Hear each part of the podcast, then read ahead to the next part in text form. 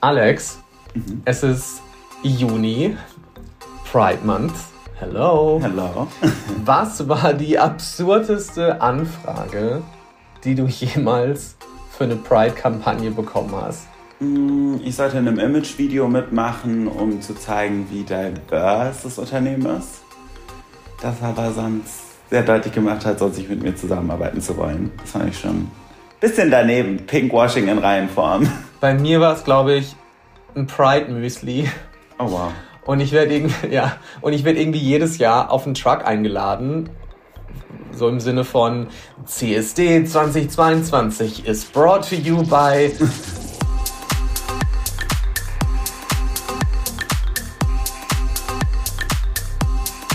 Hallo und herzlich willkommen bei Zartbleiben. Zartbleiben, der Podcast mit Fabian Hart. Und ich spreche in jeder neuen Folge davon, dass wir irgendwie die Story vom Mann als dem starken Geschlecht auserzählen müssen, weil diese Machtstruktur allen schadet. Und in jeder Episode spreche ich mit einer Person, die diese Geschlechterordnung in Frage stellt, was es also bedeutet, ein richtiger Mann oder eine richtige Frau zu sein und sich stattdessen traut, für sich selbst einzustehen und für andere. Und das setzt eben auch eine zarte Auseinandersetzung mit sich selbst voraus und die Bereitschaft, ja, sich auch selbst besser kennenlernen zu wollen, statt einfach nur Erwartungen zu erfüllen.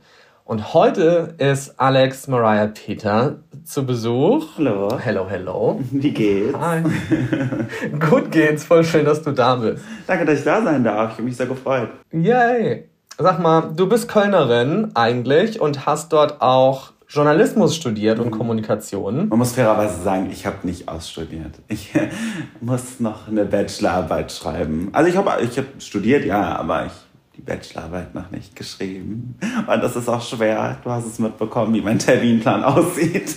Voll. Ey, gerade eine Stunde mit mir äh, ist ja schon wirklich ein mehrtägiges Manöver.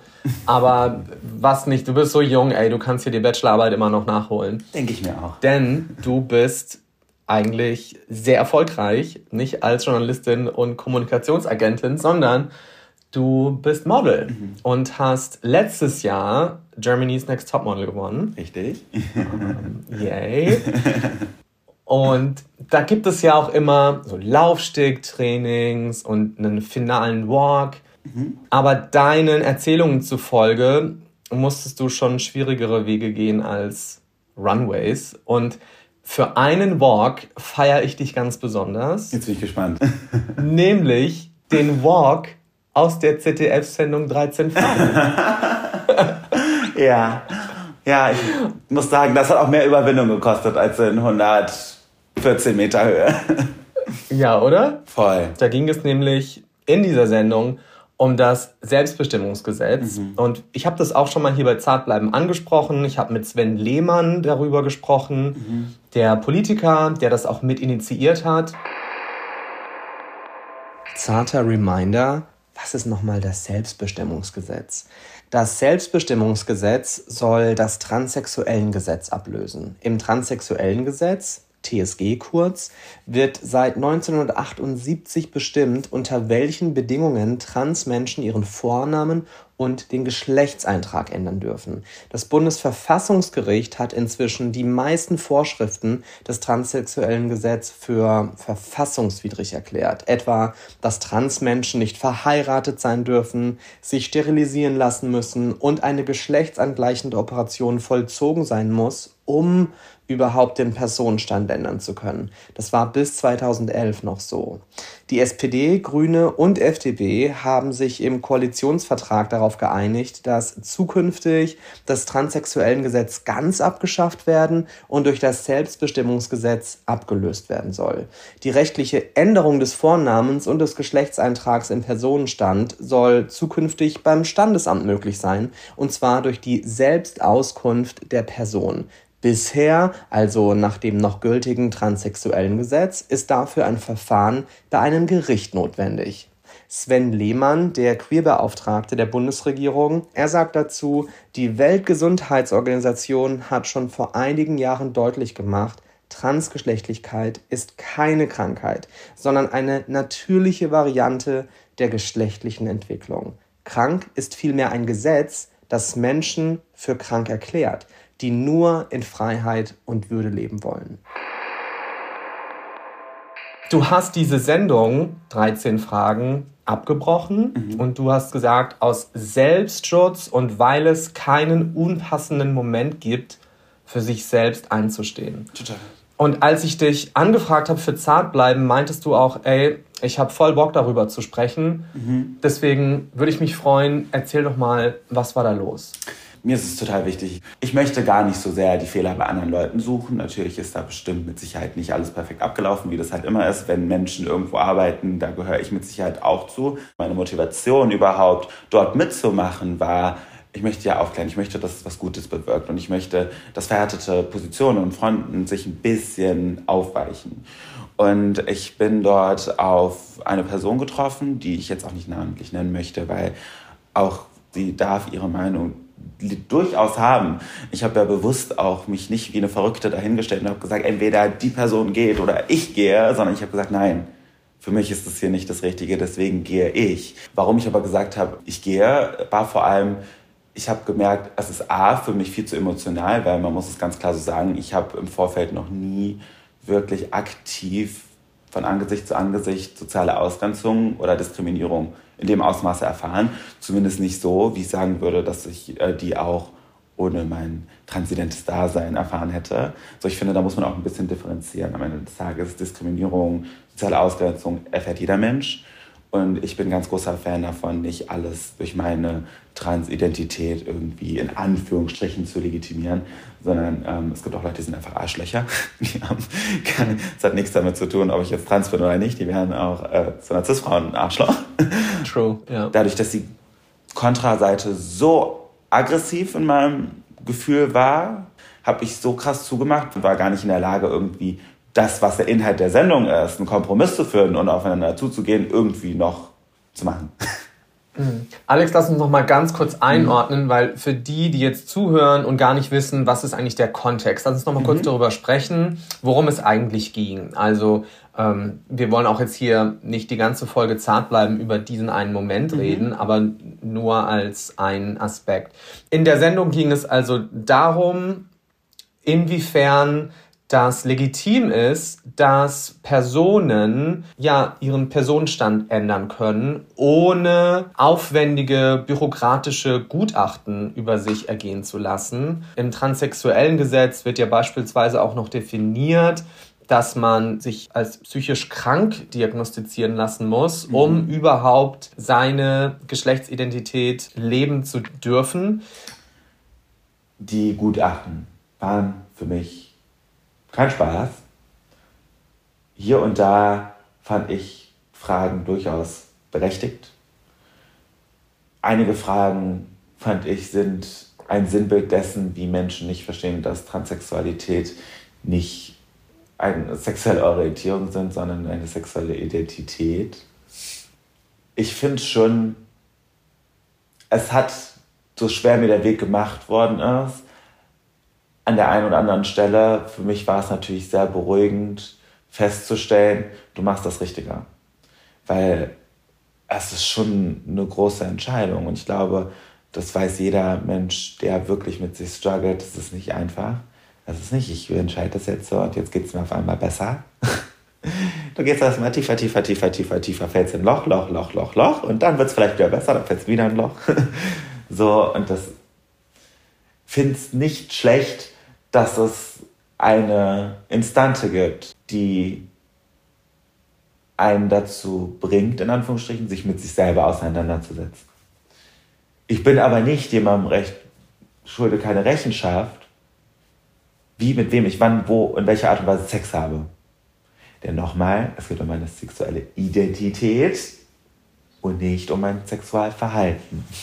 Da ist ja auch das Problem in der deutschen Sprache, dass wir Transsexualität als Begriff verwenden. Mhm. Denn eigentlich, um das nochmal zusammenzufassen, bei transidenten Menschen stimmt ihre Geschlechtsidentität, also das innere Wissen, wer ich bin, Mann, Frau mhm. oder zwischen dieser Binarität, nicht mit dem ihnen bei der Geburt im Personenstand eingetragenen Geschlecht überein. Mhm. Und das hat eben, wie du es auch sagst, Das hat erstmal überhaupt nichts mit Sexualität zu tun.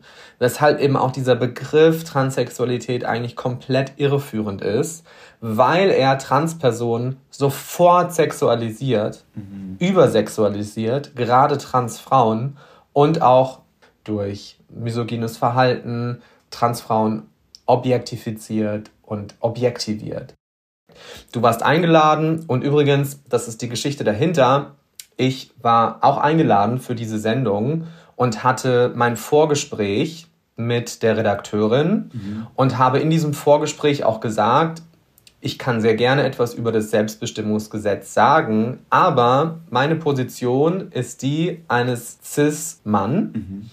Und ich würde gerne wissen, sind denn da auch genügend Trans- und Non-Binaries? Mhm. Und es war ein bisschen so, wie ich es mir vorgestellt habe. Also lange Rede, kurzer Sinn. Ich habe dann, also meine Managerin Angela kennst du ja auch, yeah. die hat dann auch eine E-Mail bekommen, genau, dass sie die Gruppe irgendwie neu sortiert haben. Und ich war darüber sehr froh, weil ich fand, die lautesten Stimmen waren, ich habe mir die Sendung auch angeguckt, waren die der CIS-Personen. Mhm die vehement über die Sinnhaftigkeit des Selbstbestimmungsgesetzes geurteilt haben, ohne selbst jemals in der Situation gewesen zu sein, mhm. überhaupt die Geschlechtsidentität, die sie haben, dass sie nicht übereinstimmt mit der, die ihnen zugeteilt wurde bei der Geburt. Erzähl doch aber mal, was waren die Positionen oder die, die Momente, wo du gesagt hast, okay, bis hierhin, aber Leute, ciao es sind mir ein bisschen zu sehr die Grenzen verschwommen. Es wurden Beispiele gebracht von Menschen, die nur vorgeben, transident zu sein. Es wurde allgemein ein Bild vermittelt, dass transidente Menschen Predators sein können in Frauenschutzräumen.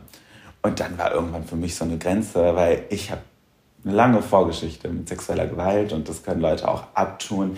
Und das begrenzt sich nicht nur auf Frauen packen mir mal an die Titten oder an den Arsch oder fragen mich, ob sie untenrum mal gucken dürfen, was auch trotzdem an sich schon übergriffig ist. Ich verstehe auch nicht, was dann runterzuspielen gibt. Und was natürlich was mit mir gemacht hat, auch vor allem auf mein Sexualverhalten. Mhm. Und dann muss ich mir an anderer Stelle anhören, dass ich, die das so oft erlebt habe, eine Gefahr für andere bin. Und so denke ich, ich bin der unsexuellste Mensch dieser Erde. Ich werde als Homosexueller ja auch ganz oft auf meine Sexualität reduziert. Und ich merke auch, weil du das gerade eben angesprochen hast, mhm. ich merke, wie sich dieses reduziert werden auf meine Sexualität auch zu 100% auf meine Sexualität auswirkt. Ne? Dieses Thema Affenpocken zum Beispiel, oh jetzt gerade wieder. Weil es darum geht, okay, das wird nur bei Männern festgestellt, die Sex haben mit anderen Männern, also bisexuelle oder schwule Männer.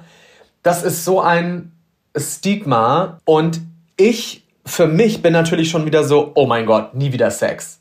Weil wenn ich jetzt irgendwie mich infiziere mit diesem Thema, dann bist du sofort irgendwie die äh, Virenschleuder, mhm. die Gefahr ist für alle, die auf irgendwelchen Partys dreckigen Sex hat.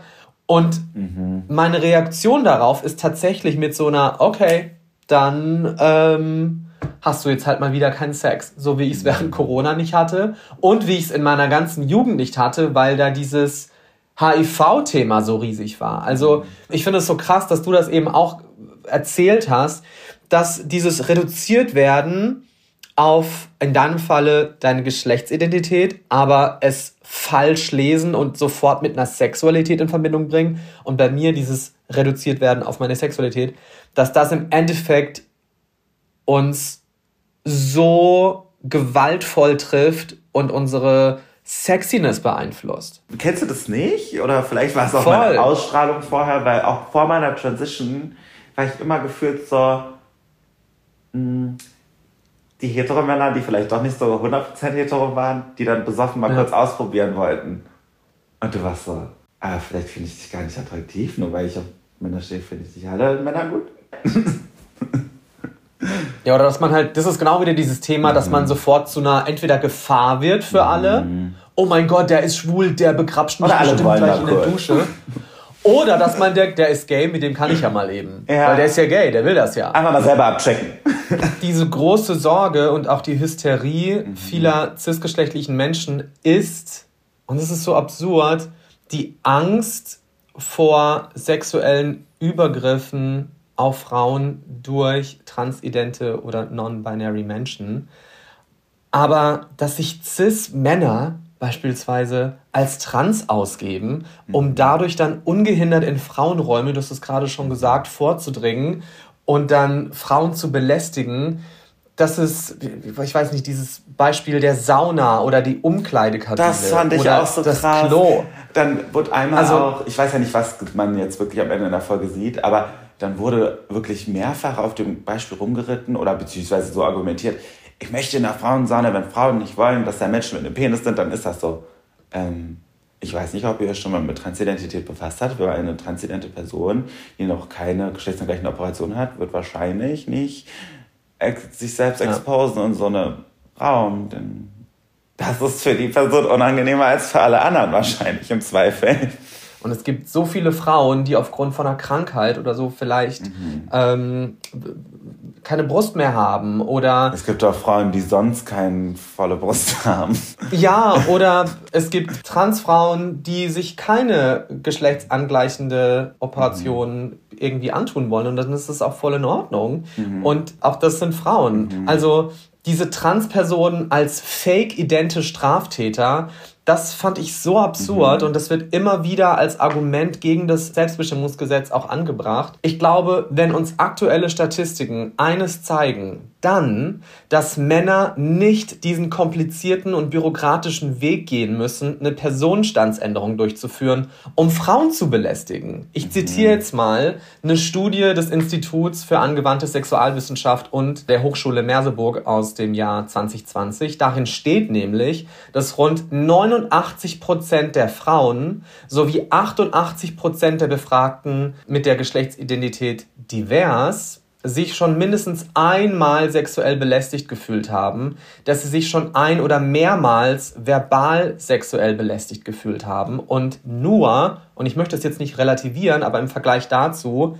trifft es nur bei 29 Prozent der männlichen Befragten zu. Also auffällig ist doch, dass queere Personen und Frauen gleichermaßen stark betroffen sind und dass mhm. das Problem der Sexismus ist, die Frauenfeindlichkeit. Also wenn Frauen die Angst vor Sexismus und die Angst vor, vor Männern dazu führt, dass sie Transfrauen ausschließen, mhm. dann muss einem auffallen, dass die Struktur, dass das System kaputt ist. Mhm. Nicht Transfrauen, nicht Transmenschen. Und dieses Überlegenheitsgefühl, dieses Selbstverständnis, dass Männer im Endeffekt so, wie du es eben gesagt hast, Predator sind. Mhm. Wenn das Mannsein bedeutet, dann will ich das auch selbst gar nicht sein, mhm. obwohl ich mich als cis empfinde, dann entziehe ich mir jetzt hier selbst den Titel Mann, weil dann bin ich was anderes. Mhm.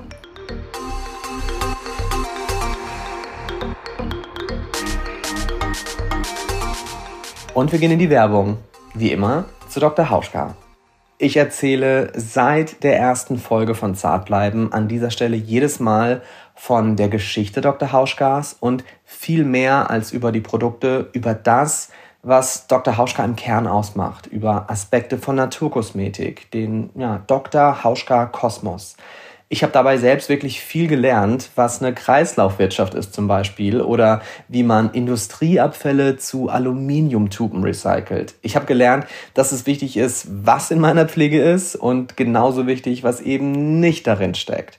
Auch wenn jede Marke mittlerweile ein ökologisches Bewusstsein promotet, die Nummer wird auch wie beim Thema Diversität in vielen Fällen ganz schön verwaschen. Stichworte Pinkwashing, Greenwashing. Es ist manchmal so schwer, das zu durchschauen bei all den schönen Bildern und selbst auferlegten Gütesiegeln. Genauer hinschauen, das habe ich also gelernt. Aber auch, dass das nicht nur an uns VerbraucherInnen liegen darf. Warum ist Mikroplastik zum Beispiel noch immer erlaubt? Die Politik muss klare Rahmen setzen. Auch Pflege ist politisch, ja. Und wie wir uns pflegen, ist politisch. Und darüber spreche nicht nur ich hier, sondern Dr. Hauschka selbst nimmt sich vielen gesellschaftspolitischen Themen an und bringt sogar ein eigenes Magazin heraus, fernab von reinen Produktabbildungen. Auf Dr. Hauschka als Publisher sozusagen und die dazugehörigen Plattformen, ja, da gehe ich gleich später nochmal ein. Jetzt geht's aber erstmal zurück zu Zartbleiben.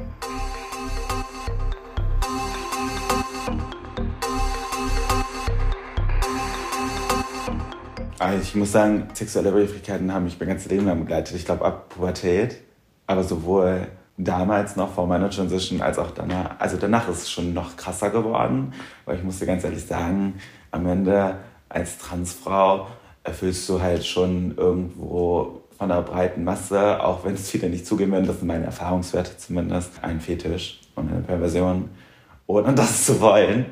Ähm, und irgendwie haben viele eine Erwartungshaltung, weil ich das ja erfülle, müsste ich die auch bedienen. So irgendwie Menschen haben das Gefühl, ich gehöre denen wie ein Gegenstand, wie ein Vibrator, weil ich ja alle Kriterien in ihren Augen für ihren Fetisch erfülle und das ja so selten ist, dass ich mich ja nicht so anstellen soll, wie auf so einer perversen Bucketlist. Weil du es gerade an, selbst angesprochen hast, merkst du das dann wirklich auch so beim Dating, dass da auch so. Ich date gar nicht. Okay. Also das ist mir auch zu ermüdend, muss ich ganz ehrlich sein. Mhm.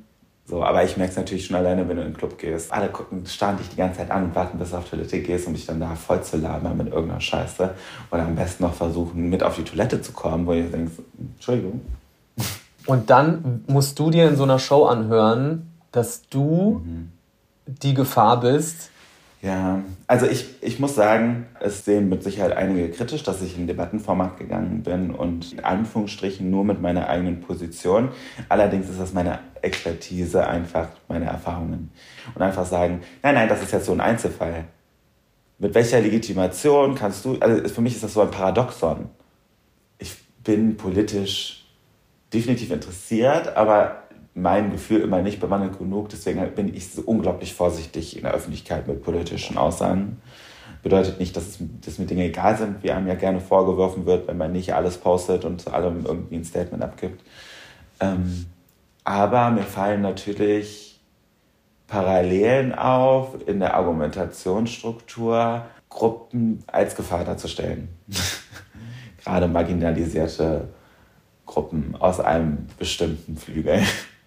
So, wir erinnern uns alle an die Flüchtlingskrise und na, da sind schon gewisse Parallelen.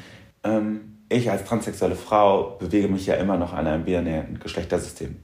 Und ich mache oft die Erfahrung, dass gerade die cis-heteronormative Gesellschaft damit noch besser umgehen kann als jetzt mit Non-Binary. Weil das passt noch in ihr Weltbild. Das ist für die einfach zu verarbeiten. Okay, cis-Mann wird zur Transfrau, Mann, Frau. Ähm, dementsprechend war ich zum Beispiel auch da und wollte mir in keinem Standpunkt irgendwo anmaßen, auch für Menschen, die sich als non-binary identifizieren, irgendwie zu sprechen. Ich maß mir generell niemals an, überhaupt für irgendjemand anderen zu sprechen, aber noch mal weniger, ähm, sondern eigentlich nur für mich. Natürlich als Transfrau, aber das bedeutet nicht, dass alle Transfrauen so äh, empfinden.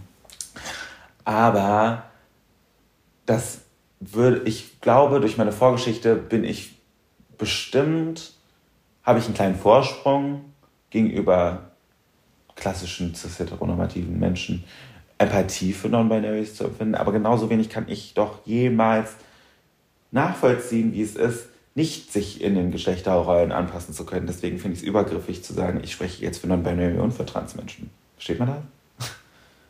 Klar, also das war ja auch zum Beispiel mein Argument, warum ich gesagt habe, äh, sollte ich da wirklich sein? Also ich kann hier nur mhm. aus meiner Sicht darüber sprechen und sagen, ich finde, es ist allen geholfen, wenn sich einzelne Personen selbstbestimmter und auch glücklicher zum Ausdruck mhm. bringen können. Da mhm. ist uns ja da ist einer ganzen Gesellschaft geholfen, wenn es weniger Menschen gibt, die unterdrückt werden durch unsere Gesetze. Und das ist eigentlich das Einzige, was ich an dieser Unterhaltung auch oder was ich zu dieser Unterhaltung auch beitragen kann, weil ich nicht darüber sprechen kann, wie es ist, durch bürokratische Manöver hm, meine, meinen Personenstand zu ändern. Also ich habe meinen Künstlernamen in meinen Ausweis eintragen lassen. Mhm. Hart ist eigentlich nicht mein richtiger Nachname. Peter ist auch nicht mein richtiger Nachname, nicht mehr.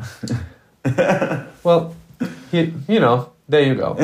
Aber alleine diesen Künstlernamen durchzubringen. Also ich muss beweisen, dass ich unter diesem Namen bekannt bin, dass über mich geschrieben wird, dass ich vorgestellt werde als diese Person, dass ich mir das nicht einfach nur so ausdenke und sage, ja, so nenne ich mich halt. Also ich musste so viele Beweise erbringen, bis ich da aufs Standesamt gehen durfte und dann tatsächlich hart auch in meinem Ausweis stand. Und ich habe mich so gefühlt, als würde ich mich selbst heiraten. Es war irgendwie ein, so ein krasses emotionales Gefühl, obwohl ich das Weil gar nicht so erwartet hätte. War.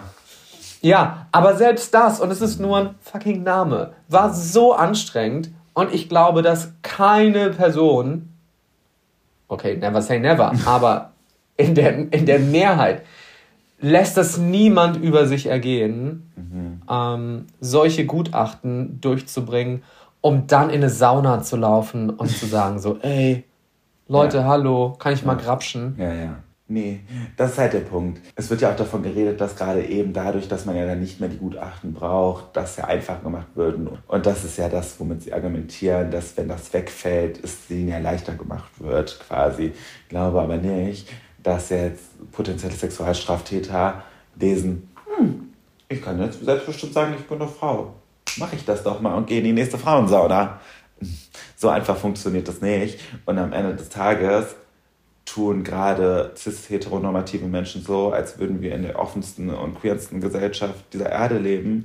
Ähm, auch wenn du dann aussiehst wie ein klassisch biologischer Mann und eine Frau Ausweis steht, wirst du nach aller Wahrscheinlichkeit in Deutschland, egal ob da weiblich in deinem Pass steht oder nicht, trotzdem nicht reinkommen.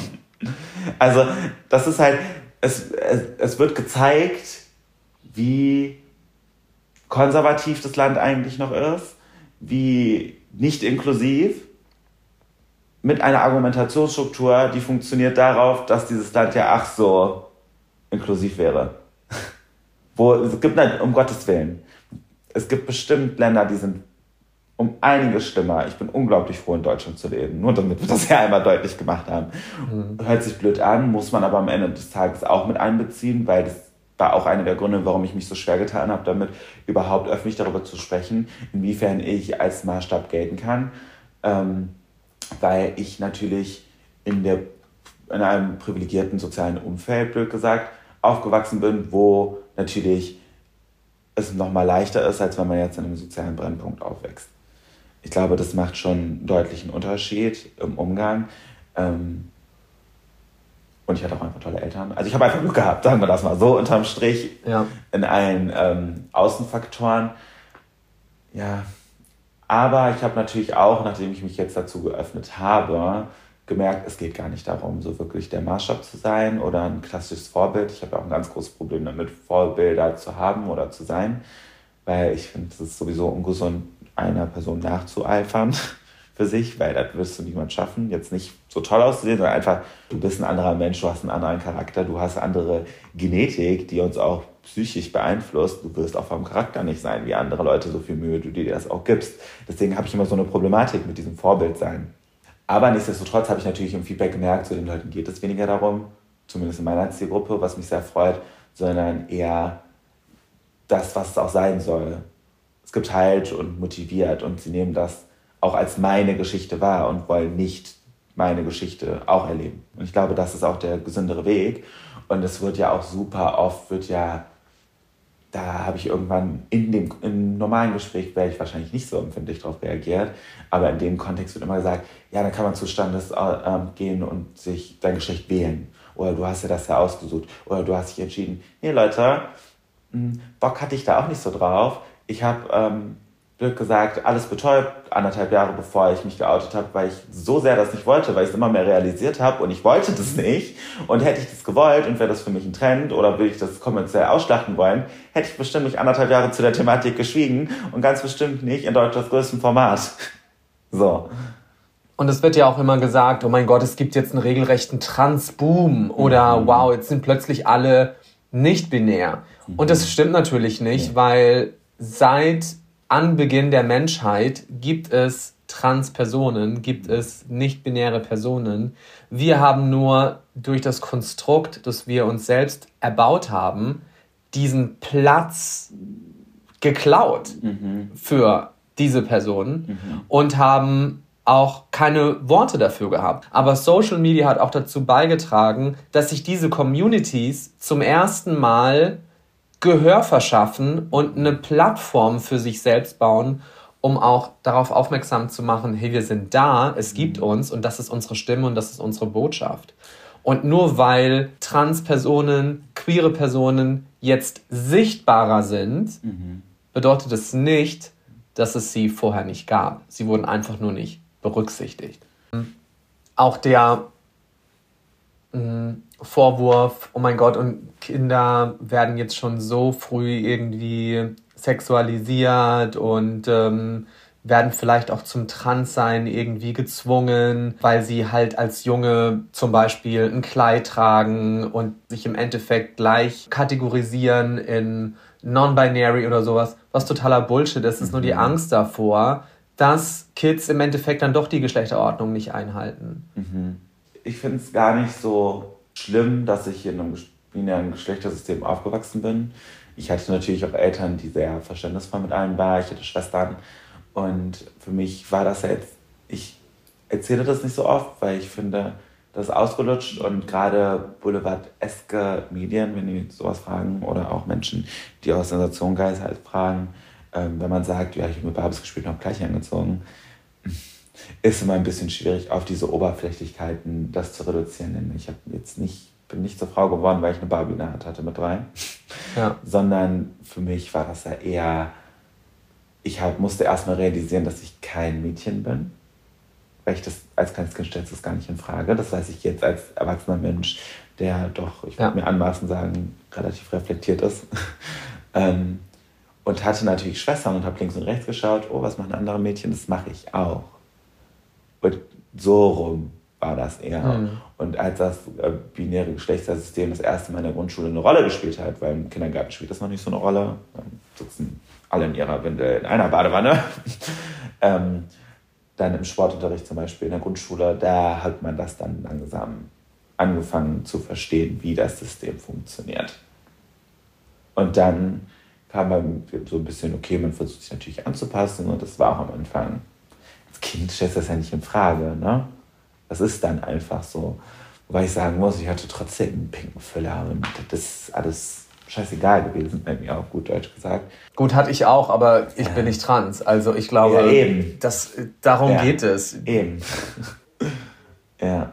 Da frage ich mich aber am Ende des Tages auch so, nach welchen Kriterien diese Gesellschaft ihre Kinder erzieht. Pff, das ist an der Füllerfarbe und der Farbe vom Pullover.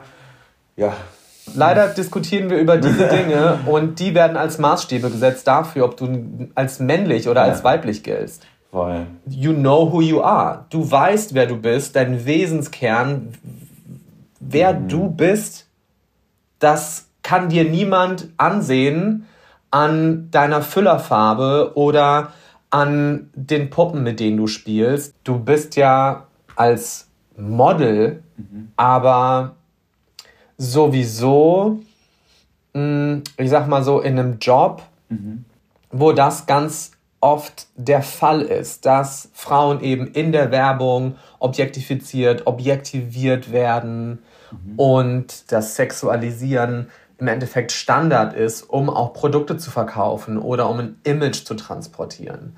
Mm, Was sind deine Erfahrungen damit?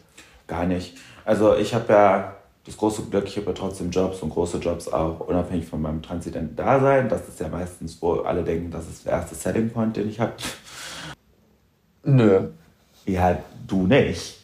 Aber die große Masse. Die unterstellt dir das, meinst du? Ja. Ähm, Okay. Da habe ich ja das große Glück. Am Ende des Tages, finde ich, muss man nicht so sehr mit dem Finger auf die Industrie zeigen, denn die Industrie richtet sich nach, wie Journalismus nach Agenda-Setting. Kann jeder Konsument, der sich darüber aufregt, Finger auch auf sich selber zeigen, denn die machen das, was du, was bei dir funktioniert. So, ne? Das ist hier nix, oh, die böse Modelindustrie oder böse Werbeindustrie. Nee, nee, die machen das, worauf du anspringst. So, ne? Deswegen ist das hier alles, generell diese Debatten, so einfach auf marginalisierte Gruppen oder auf Berufszweige mit dem Finger drauf zu zeigen, mm, mm, aber das ist ein systemimmanentes Problem, alles daran. Am Ende des Tages wird das immer so mit einer Abtrünnigkeit kommuniziert, dass Sex Sales funktioniert. Ich zwinge mich ja aber gar nicht da rein. Ich habe jetzt nichts, woran ich mich erinnere, eine Kampagne gemacht, wo Sex Sales das Motto war oder wo ich das Gefühl hatte, dass das das Motto war. Das entscheidet man. Und ich finde auch nichts daran verwerflich zu sagen, ja, habe ich Bock drauf, auf dem Playboy zu sein. Ja, dann go for it, Schatz. Mach halt.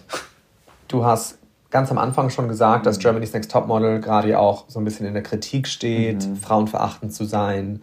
Und aktuell hat es ja auch dieser YouTuber äh, Rezo oder Rezo oder wie heißt mhm, der? Ähm, hat er auch Rezo auch ein Video darüber gemacht. Er sagt aber selber, er hat eigentlich nie GNTM geguckt oder Germany's Next Topmodel verfolgt. Mhm. Und es gab ja in den vergangenen Jahren immer wieder auch ehemalige Kandidatinnen, die vielleicht eine andere Erfahrung hatten als du, die auch zu diesem Thema anders stehen und die darüber auch gesprochen haben. Mhm. So auf Social Media oder in Interviews, vereinzelt gab es das ja schon immer. Und jetzt ist es ja aber schon wieder so, jetzt kommt da so ein Typ ums Eck, also so ein Mann, der hier irgendwie so ein bisschen den Erklärbär spielt. So empfinde ich das. Das ist meine individuelle Meinung. Mansplaining. Und dann ja, und dann so sagt, Leute, so funktioniert Germany's Next Topmodel. Ja, naja, er ist ein Meinungsblogger, ne? Das ist sein Job. Der hat gesehen mit seinem CDU-Video, Zerstörung von irgendwas funktioniert gut. Ob man ihm da einen Vorwurf machen kann, weiß ich nicht. Ja, am Ende des Tages muss er seine Miete bezahlen. Und auch hier wieder ist die Gesellschaft eher in die Verantwortung zu ziehen, denn sie stehen auf Hass und auf. Was auch so ein Paradoxon schon wieder an sich ist. Wir regen uns auf, wir haten gerade Heidi Klum, Pro7, alle anderen dafür, dass angeblich Hass verbreitet wird. Hä? Und reagieren darauf mit Hass. Ja, merkst du irgendwas? Selbst wenn das stimmen sollte. Was in meinen Augen nach meiner Erfahrung nicht stimmt, das erzähle ich gleich auch nochmal gerne. So wie ich es erlebt habe. Ich würde niemals irgendjemandem mir anmaßen zu sagen, nein, das stimmt nicht, wie du das erlebt hast, wie du dich gefühlt hast. Wenn das deine Realität ist, dann war das so für dich. So, nochmal ganz wichtig zu betonen. Und ich muss auch mal, um vielleicht so diese Schleife zu bilden zur Gesamtthematik, ich bin in diese Sendung gekommen und für mich war von Anfang an klar, ich will eigentlich gar nicht über transsexuell sein reden. Ist eine Ansage bei einem Format, in einem Privatsender, der, der auch Diversity promoten will, wo das auch ja. gewünscht ist, dass es jetzt diverser wird. In der allerersten Diversity-Staffel wo man auch gesehen hat, hier und da und alle Menschen, die offen waren, wurden auch bis zum Get No Diverse gezeigt, die es natürlich aber auch von sich gegeben haben, muss man ganz ehrlich so sagen, weil ich war dabei, ich habe gesehen, ich kann sagen, jeder, der über diese Dinge gesprochen hat, wollte auch drüber sprechen. Ähm, ich habe so, und da war ich nicht immer ganz leichte Kandidatin, muss man auch ganz ehrlich sagen, zur Produktion. Ich habe schon sehr, sehr deutlich gemacht, ich werde, will nicht darüber reden ich habe das fast dann ein, zwei Mal von mir selbst aus aufgemacht, um dem Zuschauer zu ermöglichen, zu verstehen, warum ich mich so fühle, wie ich mich fühle und nicht einfach wie eine blöde Kuh in der Ecke rumstehe und eine Fresse ziehe. so blöd gesagt. Ähm, weil ich irgendwo finde, ist man das ansatzweise schuldig. Ich bin nicht irgendjemandem schuldig, alles aus meinem Privatleben zu teilen. Das finde ich nach wie vor. Deswegen stört mich das auch so ein bisschen, dass ich beim ZDF mich gezwungen gefühlt habe, über sexuelle Gewalt zu sprechen, um ehrlich zu sein. Denn ich finde, das geht niemandem was an. Und ich war noch nicht bereit, darüber zu sprechen. Jetzt ist es da draußen und ist so. ProSieben hat als Privatsender, der Quoten finanziert ist am Ende des Tages, weil Quoten steuern den Preis im Markt so krass meinen Wunsch respektiert, das so immens respektiert, das nicht auszuschlachten. Und selbst als ich es selber angesprochen habe, haben sie es nicht ausgeschlachtet, haben das Video nicht auf ihre ganzen Social Medias verbreitet. Es ist nicht auf YouTube gelandet, was schon krass ist, weil eigentlich äh, landen alle Szenen von German Sex Topmodel auf YouTube. Man musste sich die gesamte Folge nochmal anschauen auf Join, um die Stelle zu finden, wo ich wirklich über mein transzendentes Dasein spreche, was für mich der Inbegriff davon ist, wie respektvoll sie mit mir umgegangen sind. Sie haben gesehen, dass es mir unglaublich schwer fällt, Vertrauen abzugeben, ihnen wirklich, was das angeht, zu vertrauen, dass es nicht, dass man mir das nicht auf die Stirn tätowiert. Sie haben immer, sind immer wieder zu mir gekommen. Das ist auch immer höhere Position gewesen, muss man ganz ehrlich sagen. Haben mir ein gutes Gefühl gegeben und haben gesagt, mach dir keine Sorgen. Konnten mir natürlich jetzt nicht sagen, was reinkommt und was nicht. Man muss fair sein. Das ist am Ende des Tages, da habe ich jetzt nicht andere Chancen als alle anderen Mädchen. Sie haben sich an die Spielregeln gehalten, sondern man hat mir konstant so ein gutes Gefühl gegeben über die gesamten Dreharbeiten. Und natürlich bin ich da auf Grenzen gestoßen. Also bin ich aber auf Grenzen gestoßen, die ich auch sonst gehabt hätte. Die wurden aber nie überschritten, weil sonst wäre ich definitiv nicht acht Monate in dieser Sendung geblieben. Und nicht zuletzt auch, auch eine Heidi. Deswegen hat mir das so unglaublich fast schon wehgetan zu sehen, wie sie jetzt wieder beschossen wird. Weil ich habe Heidi als so einen unfassbar empathischen, offenen, liebevollen Menschen kennengelernt und dann werden solche Anschuldigungen gemacht von wegen, ja, ich kenne diese Frau gar nicht, ich habe sie nie gesehen. Zum einen kann ich es absolut nicht unterschreiben. Ich habe auch hier und da immer wieder Kontakt mit Heidi und es ist, jeder macht da seine anderen Erfahrungen. Aber Heidi ist definitiv kein Mensch, dem das Wohlergehen ihrer Models egal ist. Heidi war die erste, die bei Proben da stand zum Finale und gesehen hat, dass wir die ganze Zeit in High Heels proben, weil wir natürlich echte, echte Situationen kreieren wollten, damit wir ab, ja. abliefern können. Und war, wie denn jetzt, die hat es wirklich ungefähr zehnmal wiederholt, zieht jetzt diese Schuhe aus. Ihr werdet sonst am Donnerstag nicht tanzen können. Das tut euch nicht gut. Heidi war so besorgt, permanent, das ist jetzt nur ein Beispiel, ne? ich will jetzt auch nicht zu viel hinter den Kulissen reden, nur möchte deutlich machen, ich habe eine ganz, ganz andere Erfahrung gemacht und deswegen tut mir das so leid, wie das gerade beschossen wird, denn meine Erfahrung war, sowohl Sender als auch Produktionsfirma als auch Heidi Klum haben alle so sehr darauf geachtet, auf einen respektvollen Umgang mit uns oder zumindest meiner Erfahrung mir als Protagonistin am Ende. Ne? Und du hast ja auch jetzt gezeigt, dass wenn du dich nicht wohlfühlst und wenn du das Gefühl hast, dass dir etwas nicht gut tut, dass du gar kein Problem damit hast, auch Absolut eine Sendung oder eine Produktion abzubrechen. Nee.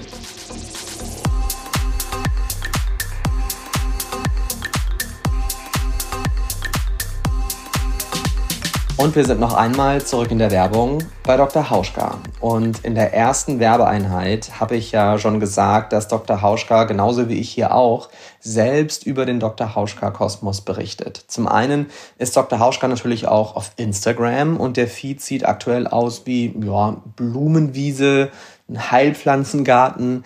Andere zeigen jeden Tag Models, aber ich feiere Dr. Hauschka dafür, dass sie auch mal ein unbestelltes Feld zeigen, Ackerboden, Erde und in der Caption darüber schreiben, wie wichtig das Umsetzen von Kompost ist bei einer nachhaltigen Anbauweise.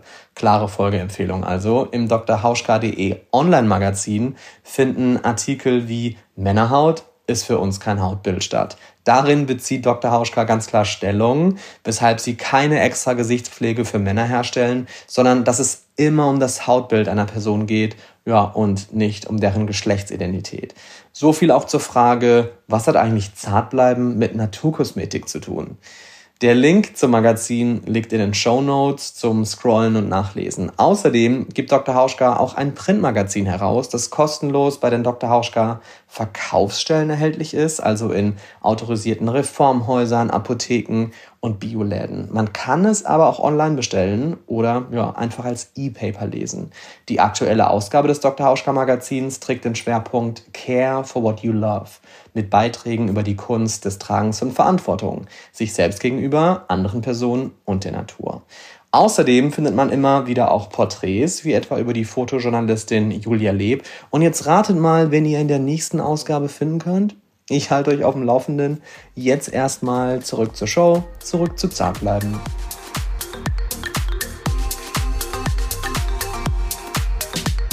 Jetzt ist Pride-Monat. Wir sind im Juni, mitten im Juni. Mhm.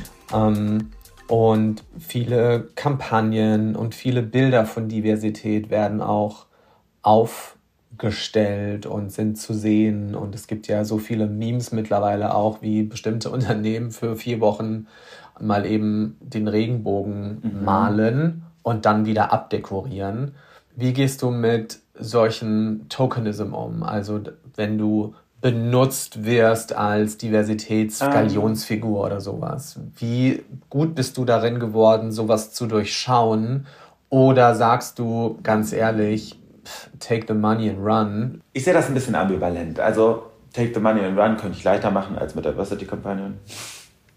Also definitiv. Weil die sind meistens nicht so gut bezahlt, muss man sagen, weil da sagen alle ja, so, aber stimmt. es ist doch für den guten Zweck, es ist doch für den guten Zweck, es geht doch um Sichtbarkeit, es geht doch um die Ethik. Ja, aber für ja, ich bin der gute Zweck. Hä?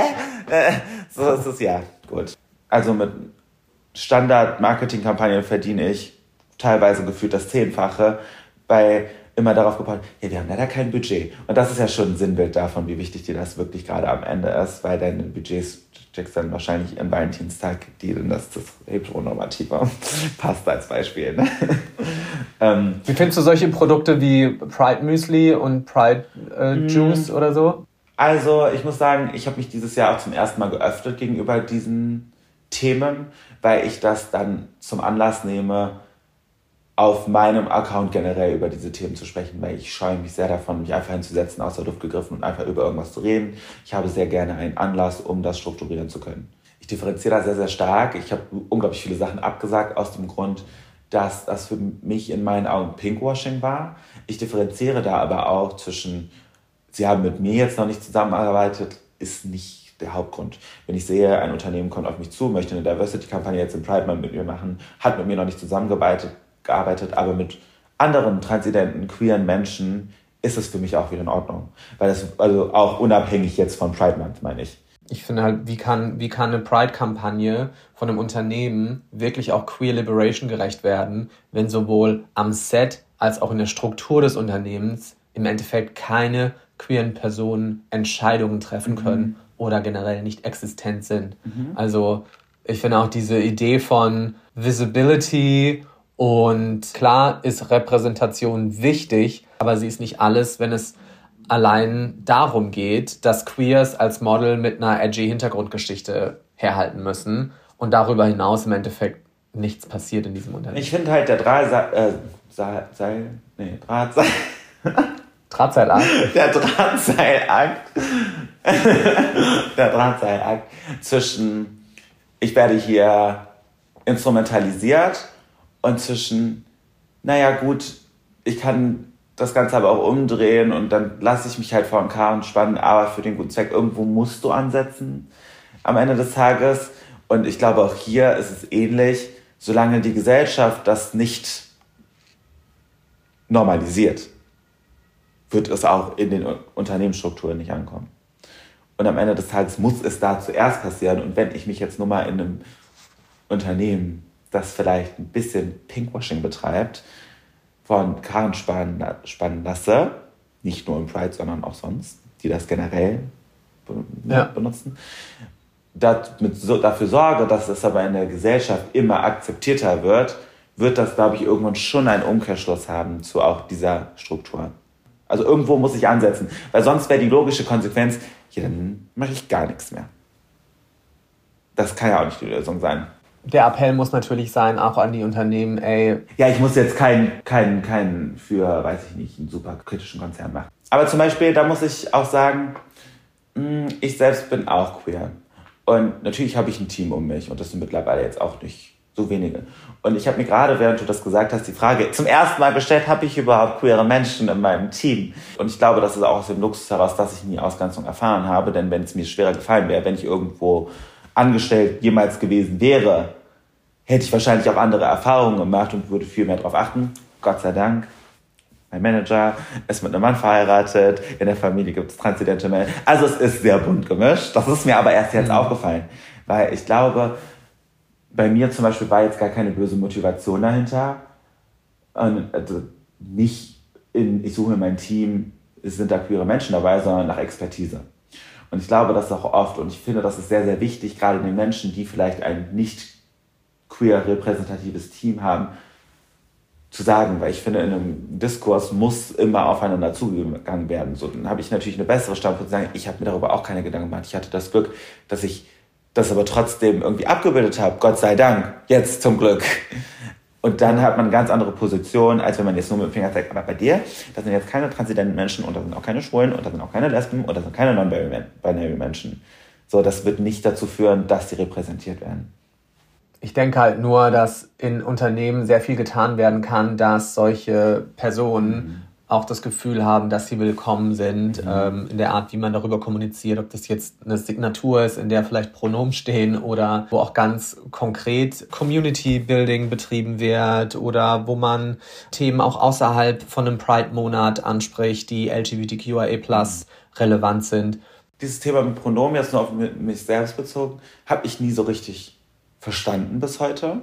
Aber ich glaube, weil, wenn man mich nach Pronomen fragt, fühle ich mich beleidigt, muss ich sagen. Weil ich denke mir erstmal so. Okay. Also, in meiner Welt ist das halt so. Wenn ich jetzt unabhängig von der Stimme, sondern einfach vom Gesamtauftritt, das sind auch Drag Queens, sage ich sie. Ich sage doch das, wie offensichtlich ein Mensch auftritt und sich präsentiert. Wenn das jetzt nicht klar zu erkennen ist, finde ich das absolut in Ordnung zu fragen. Wenn man mich jetzt aber fragt, ich habe 75D, ich habe Haare bis zum Hintern, ich habe ein Kleid an und Turnschuhe und eine Handtasche. Dann frage ich mich, was gibt es da in Frage zu stellen oder mich halt falsche Pronomen zu benutzen? Beziehungsweise, dann finde ich es fast noch besser, wenn du das falsche Pronomen benutzt, als mich zu fragen und dann korrigiere ich dich schon.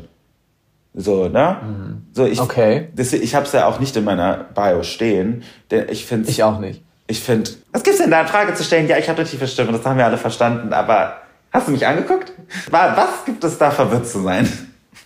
Ich glaube, in der Signatur ist es nur noch mal anders, weil wenn beispielsweise sich jemand bewirbt oder jemand eine Frage stellt etc., da wird gleich kommuniziert, hey, dieses Unternehmen setzt sich mit dem Thema auseinander mhm. und oftmals ist es ja auch so, dass man anhand eines Namen auch gar nicht erkennen kann, ja. wie sich diese Person selbst sieht. So, zum Beispiel mhm. Alex. Ja, ja, ich habe so oft im Hotel steht daher, aber das ist ein, eine Möglichkeit, sich so einem Thema auch zu widmen und das auch zum Ausdruck zu bringen. Mhm. Insofern ist ja so ein, so ein Fragen nach einem Pronomen vielleicht auch für jemand, der unsicher ist oder sowas, eine mhm. gute Möglichkeit, das irgendwie anständig und nicht übergriffig zu formulieren. Nee, ich finde halt gerade, weil ich würde mich jetzt auch, das wird vielleicht mal einige interessieren, ich bin jetzt nicht super extrovertiertes Person. Ich kann das im beruflichen Rahmen, weil das für mich so eine Trennung ist. Aber privat, ich bin so irritiert davon und ich finde dieses Gespräch so unangenehm, wenn jemand ein Gespräch über Pronomen, meine Pronomen mit mir führen will, dann bin ich so, kann ich bitte gehen? So, ich finde, das ist ein ganz, ganz schlimm unangenehmes Gespräch. Ich kann dir nicht mal sagen, was daran, aber ich finde es schrecklich. Ja, aber du hast ja auch hart dafür ja. gearbeitet, ja. dass diese Pronomen auch tatsächlich ersichtlich sind. Ja. Also für dich ist es ja auch wichtig zu passen, mhm. sagt man ja so ja. in äh, Fachjargon. Im Fachjargon. Ich habe auch diese Sendung, diese ZDF-Sendung, da habe ich auch gesehen, da stand zum Beispiel bei Till Amelung in 13 Fragen so eine Bauchbinde, also wurde eingeblendet, kam als Frau zur Welt oder so. Und dann denke ich mir auch, äh, dieses Narrativ ist ja komplett falsch, weil das tut ja so, als wären wir schon bei der Geburt fertig entwickelte sexuelle Wesen. Wir sind ja alle erstmal Babys mhm. und viele bleiben es auch. Ja. Sorry. Viele ja. bleiben auch einfach Babys forever.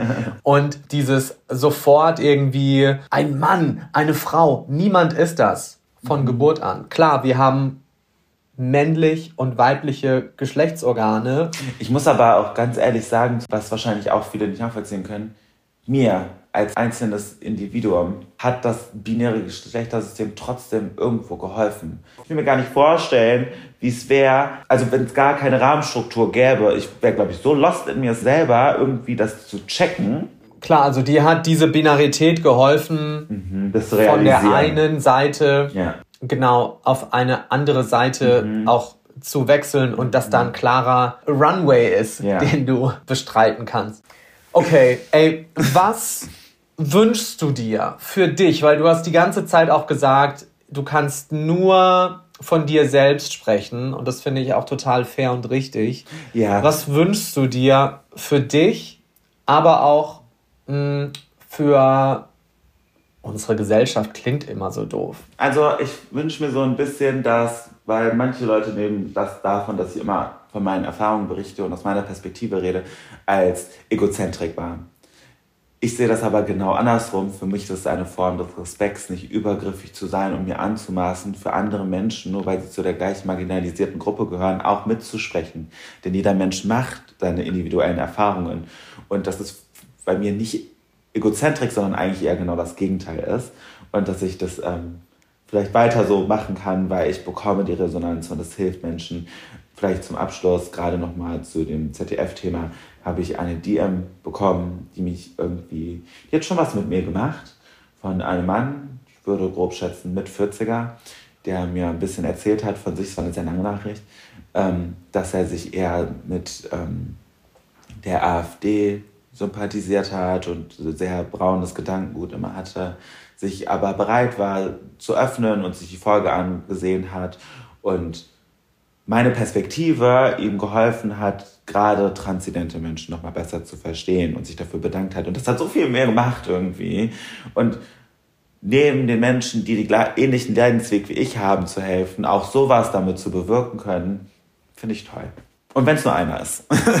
Und ohne dieses große Schild mhm. irgendwie aufstellen zu müssen, Vorbild, genau, Idol ja. oder so. Ja. Weil ja. ich schulde euch nichts. Das möchte ich einmal ganz deutlich so sagen. Nur weil ich in der Öffentlichkeit stehe, schulde ich euch nichts aus meinem Privatleben. Word. Ich wünsche mir, dass mehr Menschen begreifen, dass queere Personen, Transpersonen, nicht-binäre LGBTQIA+, mhm. dass sie genauso stark betroffen sind von dem Sexismus, den Frauen auch erleben. Mhm. Und dass diese Angst von Frauen gegenüber queeren Personen auf Sexismus beruht mhm. und auf einer Angst vor Männern. Und dass wir das Männlichkeitsthema, dass wir daran gehen müssen, dass wir Männer zur Verantwortung ziehen müssen mhm. und nicht queere Personen, vor denen wir uns fürchten, dass sie Männlichkeit gegenüber Frauen mhm. Ausnutzen. Preach. Insofern, Happy Pride Month. Happy Pride um, Month. Alex. Ja. To you, to you all. To you all. Hello, gay. Ey, vielen Dank, dass du heute hier warst und dass wir zusammen gesprochen haben und dass du dich so geöffnet hast. Ich wertschätze das wirklich sehr und hab's geliebt. Tausend Dank dir. Ich fand es auch ein sehr schönes und angenehmes Gespräch und ein Kontrast zu der letzten Erfahrung. oh, danke dir. Mach's ganz gut. Tschüss. Tschüss, tschüss. tschüss. Zart bleiben. Der Podcast mit Fabian Haug. Ja, das war eine neue Folge Zart bleiben. Ich hoffe, euch hat's gefallen. Und wenn dem so ist, dann würde ich mich natürlich freuen, und das sage ich irgendwie immer an dieser Stelle, wenn ihr zart bleiben bewertet auf Spotify oder Apple Podcasts zum Beispiel, also gut bewertet, weil das hilft natürlich der Show auch von mehr Leuten gehört zu werden, weil wir im Ranking nach oben steigen. Und wann immer ihr das Gefühl habt, dass ihr mir Feedback geben wollt zu diesem Gespräch oder auch zu einem anderen Zartbleiben-Gespräch, her damit gerne via Direktnachricht auf Instagram at Fabian Hart und dann lese ich und beantworte ich so viele Nachrichten wie nur möglich. Das ist mir auf jeden Fall sehr wichtig. At Zartbleiben gibt es natürlich auch. Da zeige ich jedes Mal, wenn es eine neue Folge gibt, wird da das Cover hochgeladen. Und alle Infos zur heutigen Sendung habe ich nochmal zusammengetragen. Die liegen jetzt in den Show Notes. Zum Beispiel alles übers Selbstbestimmungsgesetz oder auch die Folge mit Sven Lehmann, der grünen Politiker, der das Selbstbestimmungsgesetz auch mit initiiert hat. Also das findet ihr in den Show Notes jetzt. Und ja, ich wünsche euch wie Alex auch, einen Happy Pride Month. Nicht vergessen, Pride Month ist jeden Tag und jeden Monat. Insofern macht's gut und bis zum nächsten Mal. Der zartbleiben Titelsong heißt Dark Water und ist von Ben Ross Davis. Zartbleiben ist eine Achtung Broadcast-Produktion.